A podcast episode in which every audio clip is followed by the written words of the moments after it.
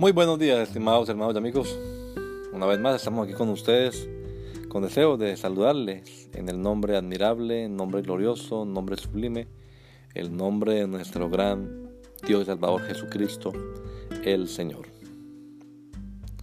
Esto es Sembrando con fe y esperanza. Bienvenidos.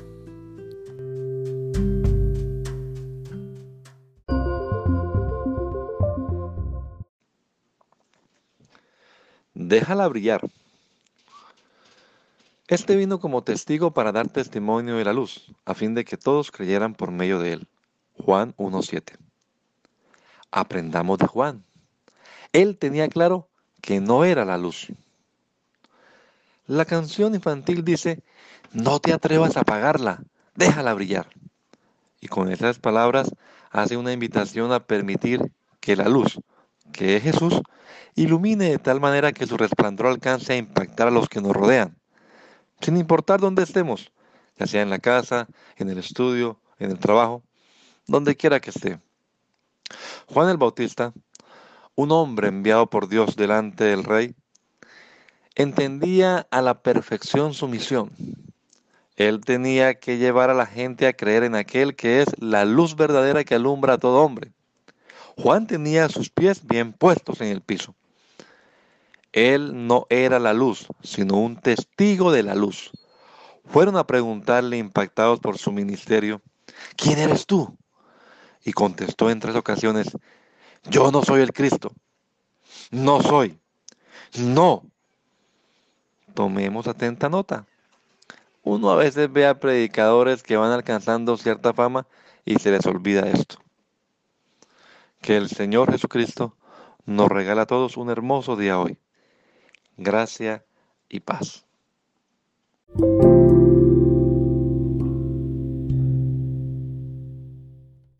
Let it shine.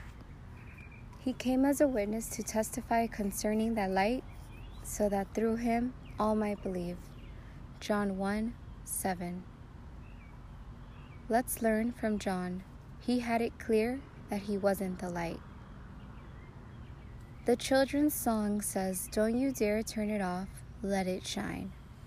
And with those words lies an invitation to allow the light, which is Jesus, to illuminate in such a manner that his splendor reaches to impact those around us, no matter where we are, whether at home, in school, at work, wherever we may be. John the Baptist was a man sent by God before the king he understood his mission perfectly. He had to lead people to believe in the one who is the true light that shines to every man. John had his feet on the ground. He wasn't the light, just a witness of the light. They went to ask him, impacted by his ministry, Who are you? And he answered in three occasions, I am not the Christ. I'm not. No. Let's take note. Sometimes we see preachers who reach certain fame and they forget this. May our Lord Jesus Christ give us all a beautiful day. Grace and peace.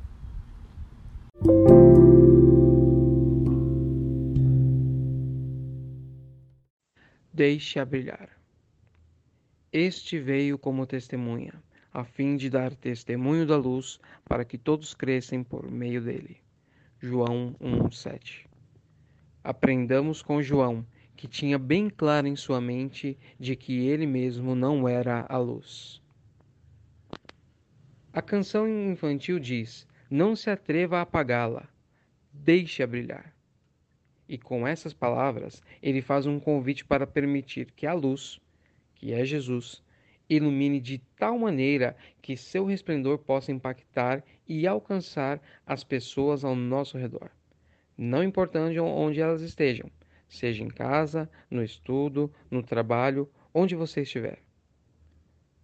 João Batista, um homem enviado por Deus, mesmo diante do rei, entendia perfeitamente sua missão ele tinha que levar as pessoas a acreditar naquele que é a verdadeira luz que ilumina a todo homem.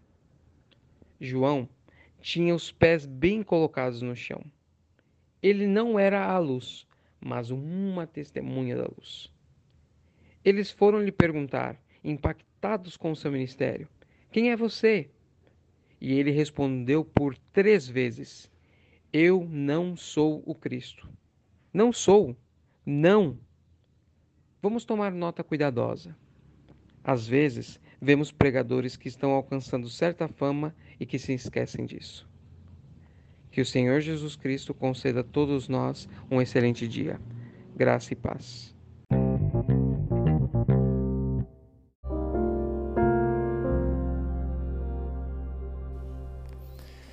La Iglesia Pentecostal Unida Latinoamericana en Baltimore nos estamos reuniendo en la 8301 Liberty Road.